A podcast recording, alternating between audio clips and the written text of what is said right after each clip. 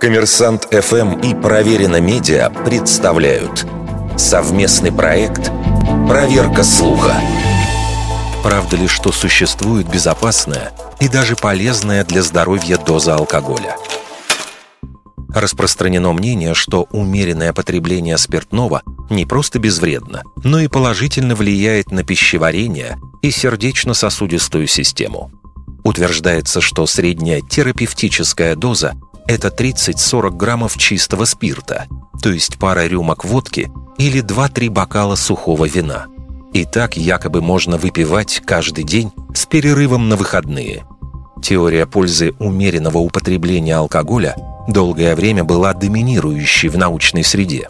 Еще совсем недавно СМИ со ссылкой на ВОЗ утверждали, что есть некая безопасная доза, а российский Минздрав публиковал расчеты по безвредному количеству алкоголя. Однако в 2018 году международная группа ученых подвела итоги анализа, длившегося 16 лет и охватившего огромный массив данных по почти 200 странам мира. Ученые нашли ограниченное подтверждение тому, что умеренное употребление может предотвращать ишемическую болезнь сердца.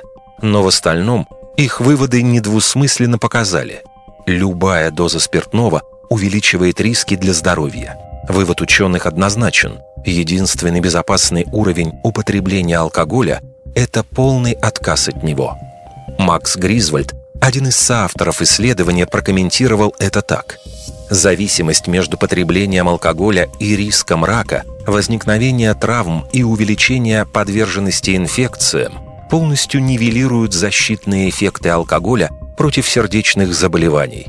А доктор Ларс Мюллер, руководитель европейской программы «Алкоголь и запрещенные наркотики», считает, что физическая активность и здоровое питание принесут человеку старшего возраста куда больше пользы, чем употребление алкоголя. Вердикт. Это неправда.